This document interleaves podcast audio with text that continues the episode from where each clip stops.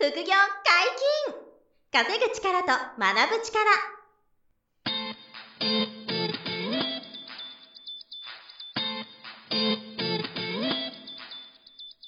この番組は稼げるようになりたいを叶える副業アカデミーの提供でお送りいたします。副業アカデミーはあなたが副業で稼げる状態になることにコミットしたスクール。初級コースから上級コースまでさまざまなジャンルの副業ノウハウを学んでいただけます詳しくは「副業アカデミー」で検索くださいこんにちは、小林正宏です。山本博史です。よろしくお願いします。よろしくお願いします本日のゲストも、副業アカデミー FX 講座の先生、野田さんと、FX を実践されている副業アカデミーのスタッフ、田島さんです。よろしくお願いします。よろしくお願いします。よろしくお願いします。お願いします。今日は LINE 分析のお話をしていただけるということなんですけど、なんか、陣取り合戦っていうキーワードが出ましたけど。はい。だからチャートを見はいてこう分析して、最終的に上がる下がるをはいはいはいはい考察していくんですよね。はいそれをちょっと野田さんと田島さんにこう、あの、まあ、例え話も含めて、うんえー説明してもらえたら、なんかリスナーの皆さんに、あ、そういうことやって勝てるようになるんだみたいな。はいはいはい。そういうのをちょっとね、こう、うん伝えられたらいいなと思って、うんお願いしたいなとうんうん思ってるんですよ。どうしましょうかしたら。野田さんから一旦その、あの、話してもらってもいいですか？陣取り合戦。あわかりましたいいはいうん前回みたいに田島さんに話させたら楽できんじゃねえかって。あのいやちゃんと、ちゃんと分かってるか確認してみましょうよとか言って。それもいいけどね。じゃあ僕、前回田島さんに結構話してもらっちゃったんで、僕が。はいえっ。と、まあ、ライン分析って、まあ、見たいポイントいろいろあるんですけど、僕が一番見たいと思ってる部分が、結局、戦場がどうなってるかっていう視覚化する方法なんですよね。うん。為替、まあ、FX って、結構、あの他の相場に比べてもシンプルで、うんあの、参加者がいっぱいいるんですよ。はいはいはい。株とか、暗号通貨とか、うん商品先物とかいっぱいありますけど、はい FX が多分一番市場規模でかいです。だから買いたい人、売りたい人の人数が半端なくいるんですよ。はいはいはいその人たちが今、どこで戦ってんのかとかいうのうんを視覚化する。表面化させるっていう。はい。そう。だから、上げ下げを予想するツールではないんですよ。はいもう一回言う、と、戦場がどうなってるか視覚化する方法です。それがライン分析。戦いの場所ですよね、戦場。場所がどうなってるか見極める。まあ、あとはその買い手が今優勢なのか、売り手がそれとも優勢なのかっていう選曲を見極めるとか。うーん、なるほど。そう。だから全然その上げ下げがこうなるよっていう予想に使おうとは思ってないんですよ。もちろんラインがあるから反応して価格がなんか動いたり反転したりっていうのはあるんですよ。はい。でもあくまでそれをメインで捉えようとはしてないんですよね。はい。まあ過去僕も大失敗してる時ってそういう使い方してたんですけど、あの100%じゃないんでもちろん。だから上がる下がると思ってやってると、外れた時一番大事な損切りができなくなるんですよ。当たると思ってるからうー。ん、なるほど。そう、だからまず分析手法自体も上げ下げっていう言葉が出ないようにしてるんですよ。はいはい。上げ下げが分かるって自分が勘違いするからです、どっかで。うーん。そう、だから結局戦局が分かりゃいいんでしょと。じゃあ戦場どうなってるか分かりゃいいじゃんっていう発想なんですよ。うんそれがライン分析で自分が一番気にしてることですね。なるほど。はいなるほどね。うーんじゃあ、追加で補足していただいて。そうですね。はいで、今のそのライン分析の、まあ、いわゆる戦場を、うん。あの、視覚化していくっていうところで、うん。まあ、実際にその陣取り合戦っていう、うん。そのさっきね、はい。キーワードで出たはい。ところを、あの、イメージとして僕らは持ってるんですけども、はいはいはい。それどういうことかというと、あの、ちょっとね、図がないんで説明しづらい部分もあるんですけども、はい。あの、相場の中には、その、二大プレイヤーしかいなくて、はい。その、一つが買いプレイヤー、うん。で、一つは売りプレイヤー。なるほどって。いう、この二つのプレイヤーしか存在しないんですね。はい。で、お互い違う目的を持っていて、その目的っていうのは、買いプレイヤーは自分が買った価格より値段が上がってくれることが目的。うんであり、売ってるプレイヤーっていうのは自分が売った価格より下がっていくことが目的と。うんこの二大プレイヤーが違う目的をもとに、ドンパチ戦ってると。うんはいはいはい。こういうのをまずイメージをなるほど、なるほど。ではいはい。欲しいんですよね。うんなので、あのー戦という、いわゆる戦場でお互い対局にいると。はい。で、この人たちが、あの、チャートっていうね、値動きを表すこのグラフうんの中に、その陣地を張っていってると。うんはい。すごい面白い考え、発想なんですけども、その陣地を張っていて、その陣地を、がどこに張ってあるのかっていうのを、この目で見てはい。判断していく、訓練をしていくんですね。で、その陣地を、その、張ってあるところに、実際にそのラインっていうのを引くんですね。はい。うんもう慣れてくると、まあ、その陣地張ったんだって、もう視覚か、あの、目で見てすぐわかるんで、はいいいんですけど、やっぱり最初のうちはラインっていうのをそこに引いて、うんあ、ここに、例えば、売りの陣地が張ってあるなって、この辺に買いの陣地が張ってあるな、という形で視覚化して、で、その陣地を奪い合うと。で、どっちが奪った、どっちが奪われたかっていうのを、値動きの推移を追っかけて見ていくうっていうようなイメージうんで見てます。それう、んその、どっちの人事が優勢かを判断して、そっちに乗る感じですか？そうですね。あの、結局どっち、あの、先ほど言ったように、はい戦なので、はい。あの、必ずどっちかが、あの、勝ったり負けたりと、はい勝敗が、あの、決まるので、うんその勝った方に乗っかっていくっていうようなイメージはいですね。優勢な方に。うん。はい。だから相手のその陣地を奪うというか、倒すというか、はいまあ。そういったところの動きを見てる。うんようなイメージですねうんはい。その、だからライン分析をすると、はい。その、まあ、全体の動きが読めるから、はい。それを、まあ、主要なツールとして使ってるという。そうですね。読めるというよりかは、その、バトル戦場、バトルフィールドがわかるので、はい例えば、じゃあ、買いプレイヤー、あの、値段が上がったら利益が出るよっていう買いプレイヤーの陣地を破ってっちゃったと。要は、売りプレイヤーが勝って、うん破ってっちゃったら、売りプレイヤーに方についていこうみたいな。あそのラインをもとに、このラインを抜けたらこうしよう。抜けなかったらこうしようとか、その抜き差しを見てるようなイメージですね、そういうことなんですか。はいもうじゃあ勢いがある程度ついてから、はいもう自分も入っていく感じなんですそう、あの、それが一番最初に、なんていうんですか、覚えるその原理原則っていうところですかね。まあ実際にはいろんなやり方があるので、はいはいはい。そうなる前に、もう初動から入っていくっていうようなやり方もやっていくんですけども、はいそれはまあある程度こう、訓練して慣れてるから、まあ中級ぐらいのテクニックになってくるので、うんなはい。いかがでしょうか？そうですね。はいまた自分は今、田島さんがおっしゃってる中のプレイヤーとしては、はい。そのある程度勢いが乗ってから入るっていうのがやっぱ一番わかりやすく入れる方法。なるほど一番負けづらい戦い方なんですよ。はいはいはい。もうだってある程度どっちかが有利だから。うん。で僕の場合、そのどっちかが有利になる前に参加してることが多いです。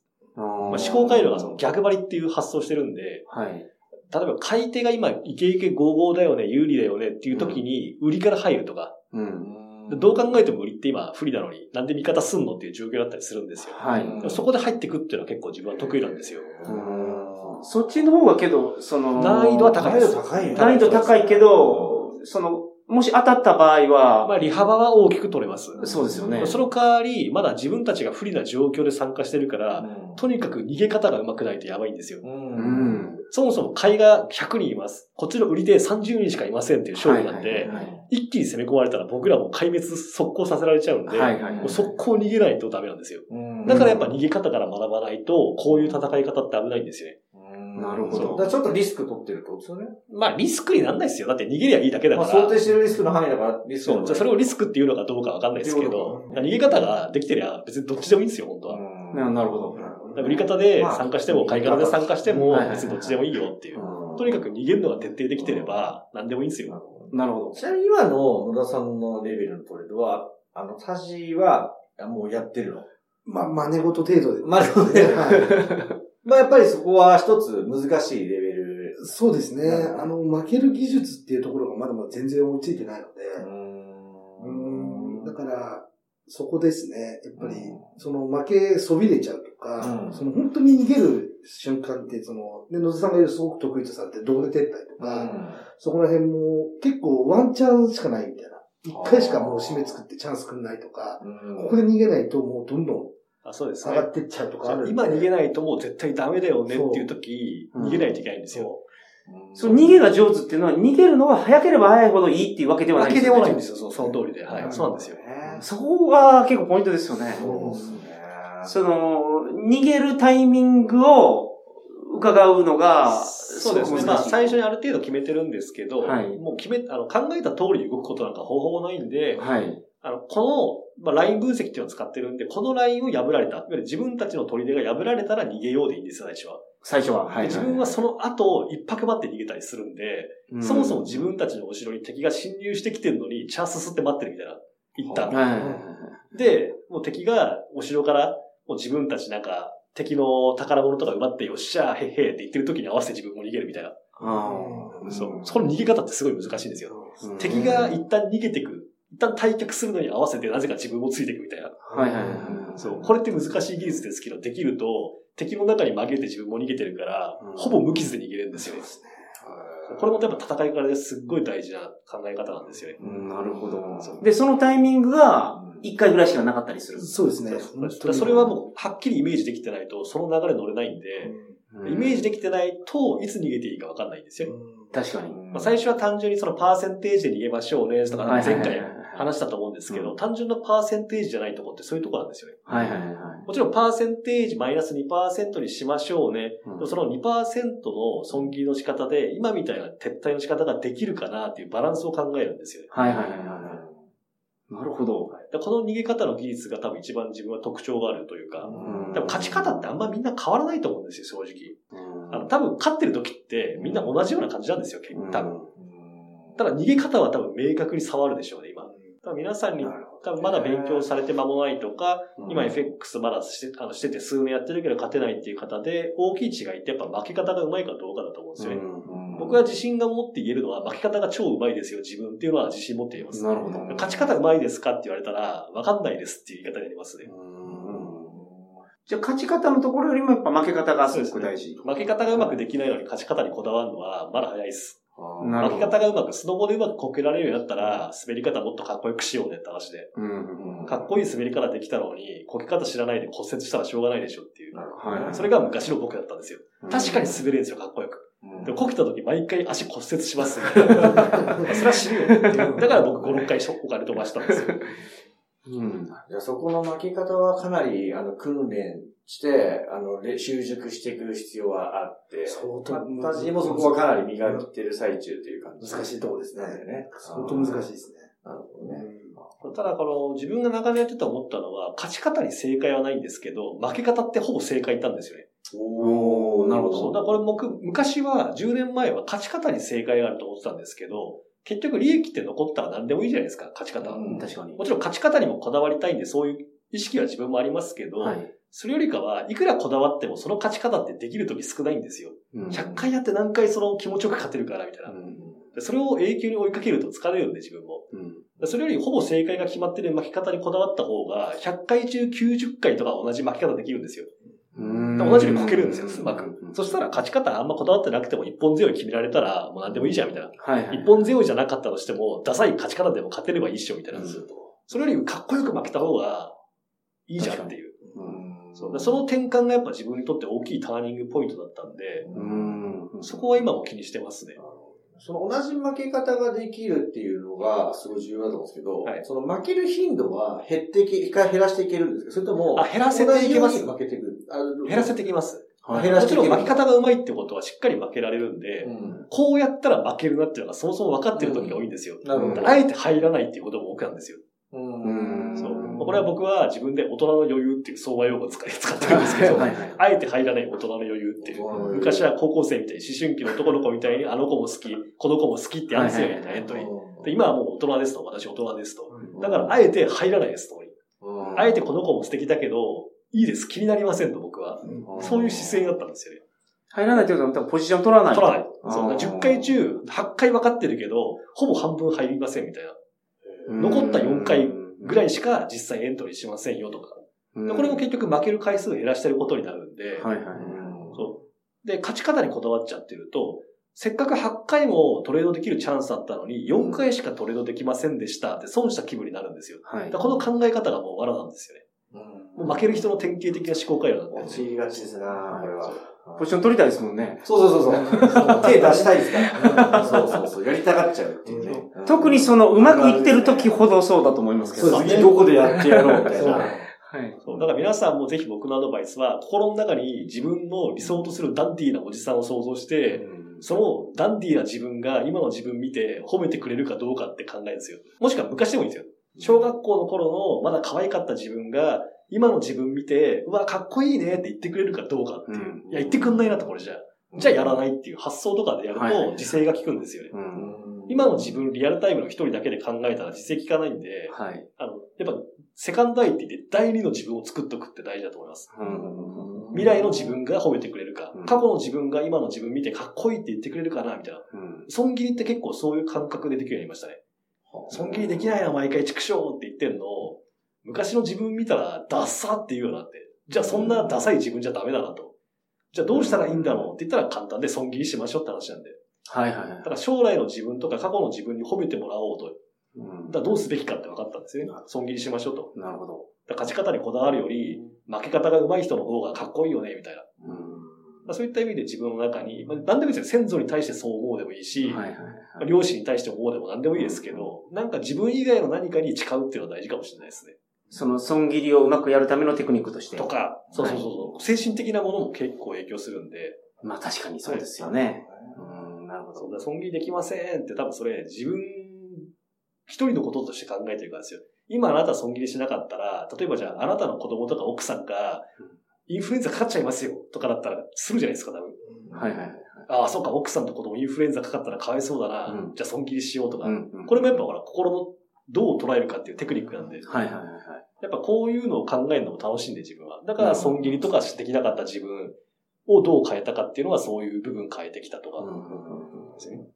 だからまあチャートに、こう、ライン分析、線引いて、はいその陣取り合戦とか、こうやっていくんだけど、うんかなりこういう、なんつうの、マインドとか思考の範囲がね、うんやっぱりめちゃくちゃでかく、そうですね。ね、関わっていて、ね。そこに多分その、能動的な学びとか、訓練とか気づきがはい。積み重ねていくみたいなうん。のが、あの、重なるほど、あの、こういう精度の高いトレードが、はい結はいはいはい。果できていて、うん。あんまり負けないみたいなうんことになっていくのかなっていう感じですかね。そして目に見えないんで、この世界。うん。だから目に見えないものをどう具現化するかっていうのは相当多分鍛えた気がします。うん。はいはいはい今みたいに自分ができないことを自分ごとじゃない何かとして捉えるとか、うん。うんさっき言った陣地取り合戦だから買いのプレイヤー取りのプレイヤーがドンパチしてますよって別に目、あの、実際目に見えないんで、相場って。はいはいはいでもそういう現象が起きてるんだなっていうのをイメージして見てるんで、うんうん、なるほど。そうだそういうイメイメージ力っていうのは大事かもしれないですよね。はいはいはいはい。かなりイメージしてますもんね。そうですねなことをね、野田さんの話聞いてると。すごい具体的にイメージしてますようん、ね。そうはいそうそうですね。そのイメージの仮説が、なんて言うんだろう、全然間違ってましたってこともあるんですか？もちろん、今はないですけど、あ前は良かったんです。最初はやっぱあった。ああ、はい。そうなんですね。さっき言った、なんでしょうね、勝ち方にしても、その勝ち方を、なんか、こういう風に勝てたい、勝ちたいな、みたいにうん具現化してイメージしてても全然違ったっていうのがあありましたし、うん。まあ、今となっては思い出せないですけども、うん。それはスタジオでどうなの？経験ベースでさ、あるの？さ、はい。自分の仮説というか持ったイメージが、あの、あ、これちょっと違ったなみたいな、修正してればみたいな。あ、ありますね。それはやっぱり結構あるんだ。はい。それもなんか訓練して上手になっていってるみたいな実感なの？そうですね。あのー、多分技術が上手くなったっていうよりも、うんまあ、先ほどもちょっと、あの、この間も言ったと思うんですけど、あのー、去年、うん。大きな、ある程度負けを経験して、うんで、その中で、あの、やらなくなることが増えてきたというか、うんその負けないトレードの、その、本当の意味というか、その大切な部分っていうのが、ある程度理解できてきたので、その、かなり、その、エントリー回数が減りましたね。うんへえ、そうなんですか。そうなんですよ。トレード回数って減れば減るほど利益って増えるんですよ。それが、僕もその実感ありますね。うんなるほど。そうトレード回数増えれば増えるほど利益は減りますね。うん。なるほどね。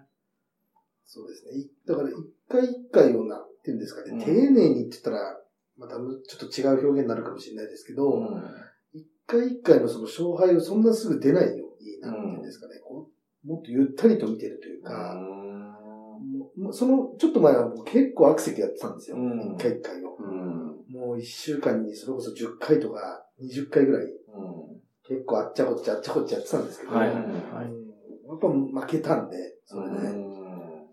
まあ、そのゆったりとやるっていうのに対して、その陣取り合戦のイメージはちょうどハマりそうですね。そうですよね。そう確かに。あります。ゆったりゆったりどっちが勝ち始めてるのかなって見極めやすいんで。はいはいはいは1分ごとの選曲見極めてくださいって多分不可能だと思うんです、そんないの。はい。なるほどあ。今勝ち、ああれ、もう、もう売りか、みたいな。はいはい。わかるけど、はい忙しすぎても脳が混乱しちゃうよね、とか。うんそういった意味もありますよね。だからその一番初めにおっしゃってたライン分析を上がり下がりのツールとして見るんじゃなくて、その大きな動きを見るツールとして使ってると。うん、そういうところに繋がってくると。はい。なるほど。まあ、ライン分析ってすごい基本的なテクニックだと思いますけど、うん。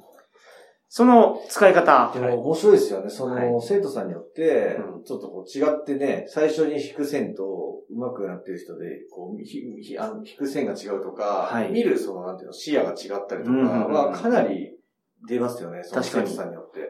だからそれはあの、で、どういうふうに捉えてるかを、あの、自分がこうアウトプットして、はいはいはいはい。でそれを、あの、野田さんがはい見たり、うん。例えば見たりしてアドバイスしたりとかうん、っていうのをそれぞれがこうやり合ってはいはいはい。いくっていうう。んだから、どう捉えてるかもその人によって結構違ってね。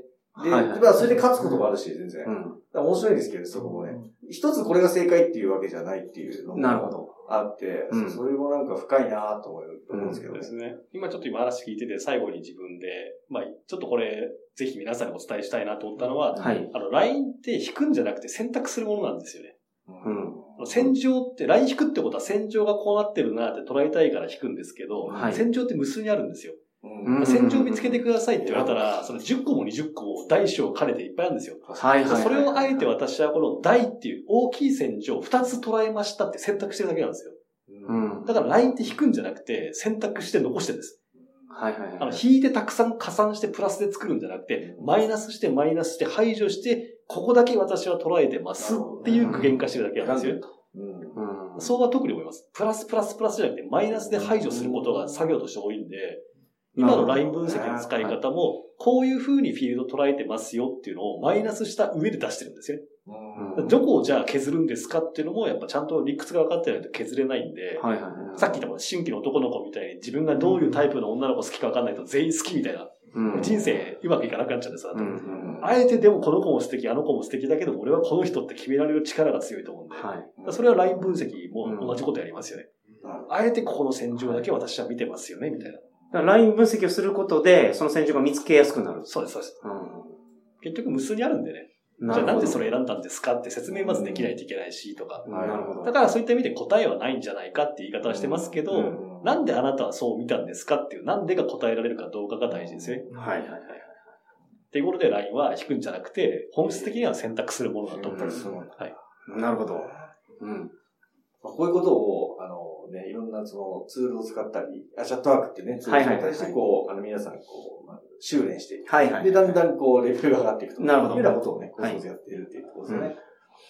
だから、すごい深いですよね。うん面白い世界で。いや、面白いですよ。16年って言っても未だにこうやって面白いうん。う。はい。それは面白いですよ。飽きないですか？飽きないですね。素晴らしいですね。はい本日も大変勉強になりました。はいありがとうございます。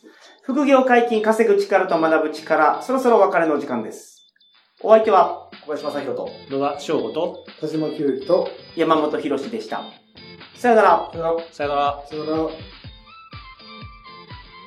この番組では皆様からのご質問を大募集しております副業に関する疑問・質問など副業アカデミーウェブサイトポッドキャストページ内のメールフォームよりお送りくださいませ